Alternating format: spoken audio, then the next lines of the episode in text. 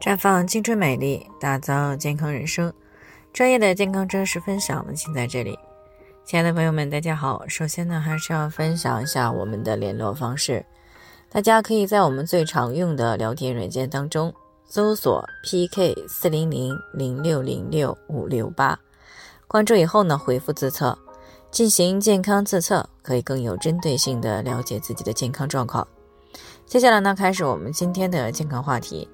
到底是体温先降还是月经先来？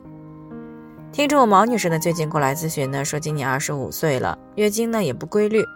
前几天呢，正在台上发言的她呢，在这个众目睽睽之下呢，毫无征兆的来了大姨妈，并且呢还弄脏了裤子啊！当时的场景呢，让她非常非常的尴尬。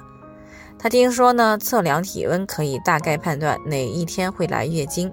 她也不知道到底是月经来了以后体温才降，还是体温下降之后再来月经。于是呢，在听到我们节目的时候呢，就想要通过我们的节目做一个了解。事实上呢，毛女士这里所提到的体温呢，多指的就是基础体温。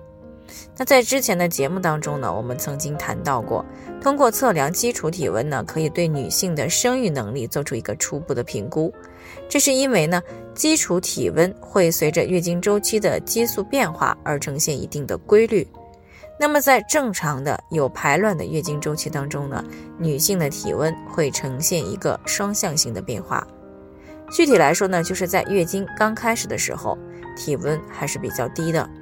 那如果有正常的排卵，那么在排卵以后，体温呢？会比排卵前要升高零点三到零点五度，并且呢保持一个比较高的水平。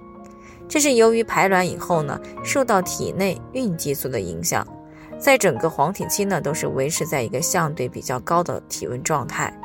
那如果怀孕了，那么这个高水平的体温呢会持续在半个月以上。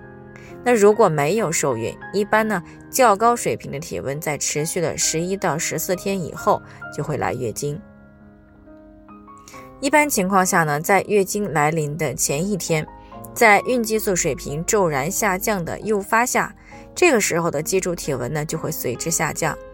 那么在这以后的二十四小时之内呢，月经就会来，也就是说是体温先降，然后才来月经。